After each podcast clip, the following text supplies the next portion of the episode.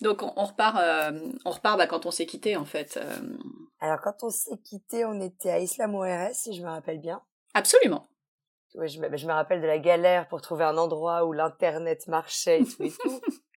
Et au final, on a fini sur le bateau avec euh, avec notre notre wifi et ça a très bien fonctionné. Oui, ça a été encore un grand moment d'enregistrement euh, simple. Alors, ça a été étalé sur une semaine, si je ne me trompe pas, mais je crois que ta famille était en vacances, donc tu étais très dispo. C'est ça. et, ça, c'était chouette. Donc oui, là, euh, qu'est-ce qui s'est passé après Islamo RS On est descendu vers le sud puisqu'on avait euh, on avait en tête éventuellement d'aller jusque de faire le Guatemala, le canal de Panama, de partir dans le Pacifique. Bon, je t'avoue très honnêtement que moi dans ma tête, j'en avais déjà ras la casquette depuis l'été dernier. Sauf que quand j'en parlais à Franck, il voulait continuer, il voulait vraiment aller dans le Pacifique. Donc comme il faut pas brusquer nos chers et tendres, du coup, on a attendu un peu, on en a parlé. J'ai un peu poussé l'idée au fur et à mesure en toute délicatesse. Et puis on est arrivé à Puerto Aventuras, qui est euh, l'un des seuls ports au final sur la côte euh, ouest entre Cancun et le Belize, parce qu'il y a quand même pas beaucoup de ports où tu peux t'arrêter. Et puis on est arrivé là, on avait des copains français qui nous avaient dit de venir parce que c'était top et que c'est vraiment une communauté d'expatriés et que pour les enfants c'est super sympa, c'est hyper sécurisé, il y a des écoles, il y a tout ce qu'il faut et tout. On est arrivé là-bas et puis on savait pas trop combien de temps on allait rester, mais en deux jours on avait mis les enfants à l'école, Bon, on vivait sur notre bateau, mais dans la marina. On avait loué une voiture. Enfin, tout a été très très simple et très très vite. Et finalement, en une semaine, on était installés là-bas. Hein. Incroyable. Euh, voilà, on avait des copains, on avait nos habitudes de course, de restaurant, de tout, de tout. Et c'est vrai qu'après trois ans de, de, de, vie à bord, où tout est une mission, hein, parce qu'aller faire son linge, aller faire ses courses, trouver le bon endroit, trouver une puce avec de l'internet quand tu arrives dans un pays. Tu recommences à zéro en fait dès que tu arrives quelque part. Voilà. Et sans compter effectivement le caractère aventurier de partir faire sa lessive en annexe, de se taper la pluie, le truc, l'eau, enfin bref. Mais qu'est-ce que je ris à chaque fois de l'aventure de la lessive. On se rend pas compte hein, euh, de ce que ça peut être tellement. Enfin, c'est improbable pour nous. Sachant que vous avez une machine à bord qui est cassée. Qui ah oui alors ça j'ai et on sait pourquoi maintenant. C'est mais c'est juste parce qu'en fait la machine est en 60 Hz. Or, le bateau est en 50 Hz. Mais ça, tu crois que Léopard aurait pu se dire dès le départ? Mais non. Tada? Bah si. Donc c'est pour ça qu'en fait, elle marchait, si tu veux. Euh, quand, non, elle marche quand on la branche que sur le bateau, mais dès qu'on se branche sur le ponton, du coup, c'est pas le même les mêmes hertz. Donc du coup, ça saute et ça saute, pas juste ça saute et après ça saute, ça saute, ça pète la pompe à eau et après il faut la changer. Et bon voilà, et en fait du coup on avait acheté une nouvelle pompe à eau, coup de mmh. bol on l'a pas remplacée parce qu'on l'aurait aussi pété. Mmh, bah oui. Et, euh, et donc du coup faut faut faut brancher, enfin bref. C'est plus simple de mettre tout dans les sacs Ikea et d'aller euh, d'aller à la laverie. C'est plus simple. Disons que c'était une solution puisqu'on n'avait pas encore la réponse de l'autre côté. Qui a pris deux ans donc qui a pris effectivement deux ans. Ah oui, c'est bien. Voilà. C'est une bonne pub encore. ça, tu sais qu'on en a des kilomètres et des kilomètres des histoires comme ça. Donc vous arrivez à Puerto Aventuras. Donc on arrive à Puerto Aventuras.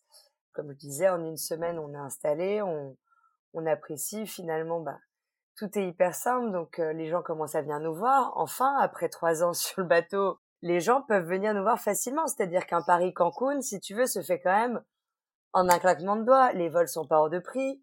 Il y en a tous les jours. Après, pour nous, c'est quoi? C'est une heure et demie de, voiture pour que les gens viennent nous rejoindre.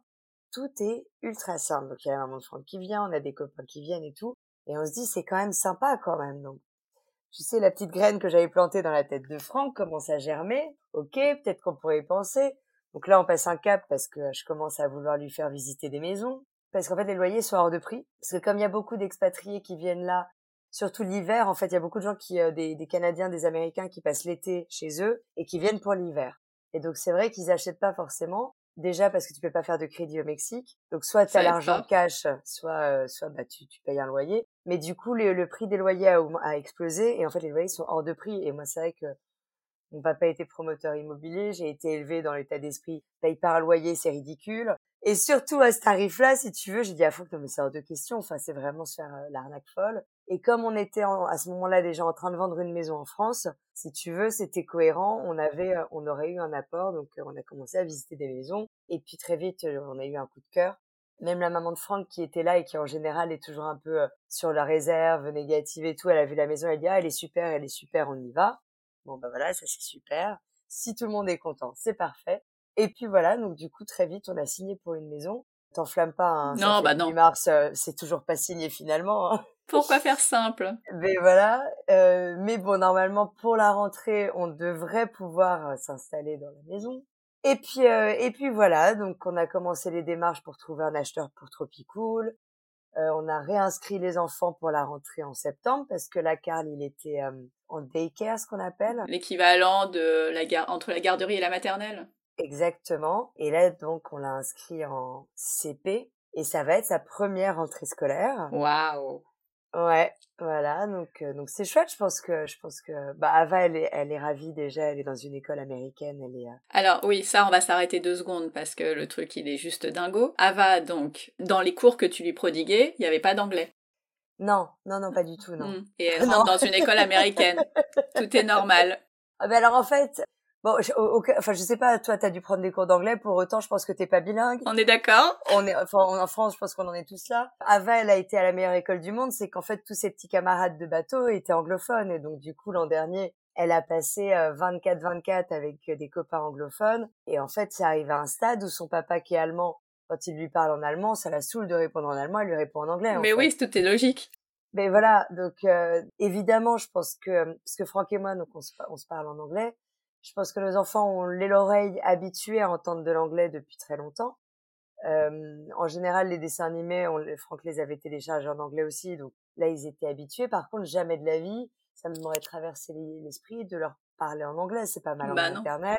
Je fais énormément de fautes en plus, donc enfin, voilà, c'était pas du tout le but. Et puis, bah, très naturellement, à un moment donné, nos enfants ont, ont bien vu que bah, s'ils voulaient se faire des copains, fallait qu'ils parlent en anglais parce que bah, c'était les seuls copains qui étaient euh, disponibles. Et Ava, ça s'est fait très naturellement et très vite. Et Karl, je pense que ça a pris ouais un, mois ou quelque chose comme ça. Et, euh, et pareil, il parle maintenant parfaitement l'anglais. Euh, Dingue.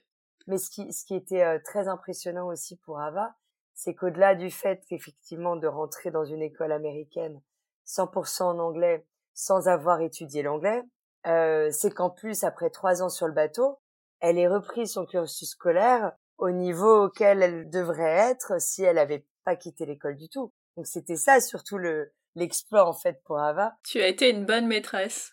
Bah, et elle a été surtout une super élève. Alors ce qui est cool et je crois que je l'avais déjà dit, c'est qu'elle adore elle adore l'école mmh, mmh. et c'est vrai que très souvent euh, elle commençait enfin je me levais le matin, elle était déjà en train de travailler sur ses cahiers, de faire de l'école et de faire des trucs. Donc c'est vrai que ouais, ça, ça, ça jamais été euh, compliqué avec elle.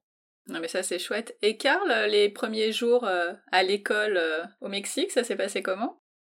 Ben, Karl, ça s'est plutôt bien passé. Après, il est arrivé en plein milieu d'année scolaire avec des groupes qui étaient déjà formés. C'est une toute petite classe, donc c'est, je crois qu'ils sont, ils sont même pas 10 si tu veux, et entre 3 et 6 ans, donc c'est quand même à cet âge-là, si tu veux, t'as trois ans, t'as six ans, c'est pas tout à fait la même chose. Donc du coup, c'était voilà, ça s'est bien passé, mais c'était pas évident pour lui parce qu'il comprenait pas trop pourquoi les garçons, euh, ils étaient déjà en groupe. Euh, donc tous les jours, je venais le chercher, il me disait bon bah c'est plus mon copain. Et puis le, et puis tous les lendemains, je me rendais compte qu'en fait bah le matin c'était son copain, puis vers 10 heures apparemment ça le devenait, c'était ah, plus. Ah d'accord. Euh, à la rentrée, du coup, il sera vraiment avec complètement d'autres enfants de son âge. Euh, c'est des petites classes, hein. on est, je crois qu'on est sur une quinzaine d'élèves. Alors Carl, par contre, ce sera une école américaine mais bilingue, euh, espagnol et anglais. Bah oui, pourquoi faire simple encore une fois? Alors en fait, c'est que le, le système, l'école où Ava est inscrite ne conviendrait pas à Carl parce que c'est euh, c'est beaucoup d'autonomie, c'est tout se fait en ligne sur des ordis. Donc faut déjà être indépendant, faut déjà savoir lire et écrire. Et puis comme ils sont déjà complets, ils auraient pas pu prendre des élèves de l'âge de Karl, donc ils se seraient retrouvés tout seuls, tout petits. Le but quand même de cette rentrée, c'était aussi qu'ils puissent enfin avoir des copains, parce que Ava, c'est vrai qu'elle a toujours trouvé des filles de son âge, et Karl, ça a toujours été compliqué, il a toujours été le plus petit en fait. Donc l'an dernier, il avait un garçon, un copain qui avait 10 ans, qui avait deux fois son âge, mais il s'entendait très bien. Mais c'est vrai que voilà, je pense que cette année, il souffre un petit peu de voir Ava qui a tellement de copines et lui toujours euh, pauvre chouchou, mes copains. Et en espagnol, il se débrouille déjà? Et en espagnol, ben, sa nounou là actuelle, enfin son institutrice de de garderie, elle, euh, elle est mexicaine, donc elle lui parle qu'en espagnol. Euh, D'après ce que je vois quand je le dépose et que je viens le chercher, je pense qu'il comprend plutôt pas mal. Il commence à chanter des petites chansons en espagnol et tout. Ah, c'est chou. Ouais, c'est trop chaud. Mais de toute façon, enfin, immersion totale. Donc, ah à un bah. moment donné. Euh, Allez hop, on y va. À cet âge-là, franchement. Mais ouais, ça va être tellement simple. Donc, moi, j'ai, j'ai, j'ai une euh, nouvelle technique. Je me suis mise à regarder des telenovelas mexicaines. Tellement sympa. en, en, espagnol dans le texte. Mais donc, oui. je suis à fond dans les Reines du Sud. non, mais parce que du coup, je, je, je rappelle, donc, on, on signe une maison, on est censé faire des travaux à la rentrée. Je parle pas un mot d'espagnol. Ça va être pratique. À un moment donné, j'aimerais bien si je leur dis de construire un mur ou de casser un mur qu'ils fassent pas l'inverse, tu vois. Donc si je peux avoir paragouiner deux trois mots dans la langue, je pense que ça peut être pas mal. Ça peut t'aider, ouais. Je pense aussi. Voilà. C'est de répondre correctement à la question qu'on me pose. ça va rouler, comme d'habitude, quoi. Ça, ça roule toujours. C'est comment cet endroit? Puisque on en parle, on en parle, mais nous, on n'a aucune idée de ce à quoi ça ressemble. Tout à fait. Alors, euh, donc Puerto Aventura, au départ, euh, ça a été construit par des gens qui voulaient euh, créer une espèce d'alternative, si tu veux, aux, aux, villes de retraités en Floride. Donc, ça a été construit comme une ville de retraités, donc avec des petits immeubles très calmes, tout à vue, avec des chenaux un peu partout. Donc, marina, golf, évidemment, des restos, enfin tout à portée de main. Mmh tout le monde se balade en, en petite voiture de golf. Bon, après, il y a, y a, beaucoup d'Américains, donc évidemment, tout ce qui est effort physique, c'est un peu limité. marcher, c'est compliqué. Oui, je comprends. euh, et puis, en fait, du coup, c'est arrivé avant le, avant le Covid, on était arrivé à un stade où apparemment, Puerto Aventuras, euh, c'était a commencé à se faire appeler Muerto Aventuras, parce qu'il y avait vraiment que des retraités. Charmant. Et puis, le Covid a fait que, euh, pendant le Covid, le Mexique était toujours ouvert. Puerto Aventuras était vraiment euh, super protégé parce que du coup, euh, et comme il y avait beaucoup de hauts dignitaires mexicains qui habitaient là, ils ont tout de suite tout fermé et puis ils ont continué à vivre comme s'il se passait rien du tout en dehors euh, dans le reste du monde. Et puis quand ils ont réouvert un petit peu, bah, il y a énormément de gens d'expatriés qui sont arrivés en se disant bah, c'est plutôt sympa. Donc ils sont arrivés en général avec des enfants. Et puis bah du coup ça fait trois ans que euh, ça, ça, ça, ça change beaucoup et que ça devient euh, bah, une petite ville très vivante et euh, les écoles commencent à pulluler, il y a des nouvelles écoles qui ouvrent. Apparemment, il y a une école française qui a ouvert. Moi, je ne le savais pas, mais comme maintenant les enfants sont déjà inscrits ailleurs et que ça leur convient, euh, voilà. Mais du coup, voilà, on arrive, on arrive sur euh, un renouvellement total. Alors c'est vrai que ça nous est arrivé deux trois fois d'aller au resto et d'avoir des petits vieux qui braillent parce que les enfants sont trop bruyants et nanani et nanana et que les gens les dérangent dans leur muerto aventuras. Mais bon, c'est la vie, écoute. Et puis. Euh, et, c'est une ville euh, colorée? C'est à l'image même du Mexique? Non, on est on est on est plutôt sur. Euh, on n'est pas vraiment au Mexique. Hein. Déjà, ça parle très peu espagnol. Ah, ok. ça parle beaucoup l'anglais. Après, évidemment, enfin voilà, tu peux boire des margaritas et manger des tacos. Mais c'est vrai que ne serait-ce qu'enfin en termes d'architecture ou, ou, ou de langue ou de, de culture, enfin, tu te sens pas tout à fait au Mexique. Donc, je, t'avoue que c'est pas forcément. si on avait dû il y a trois ans se dire on part pas sur un bateau, on va s'installer au Mexique, c'est pas la ville qu'on aurait choisie. Il y, a, rien d'exotique là-bas, c'est. Euh, mais euh, mais c'est vrai qu'après nos trois ans sur le bateau, on avait besoin vraiment de quelque chose de simple et d'accessible et de sympa et, euh, et de facile et tout et tout et de sécurisé et du coup c'est vrai que ça répond parfaitement à, à ce dont on a besoin maintenant. Bah c'est déjà pas mal.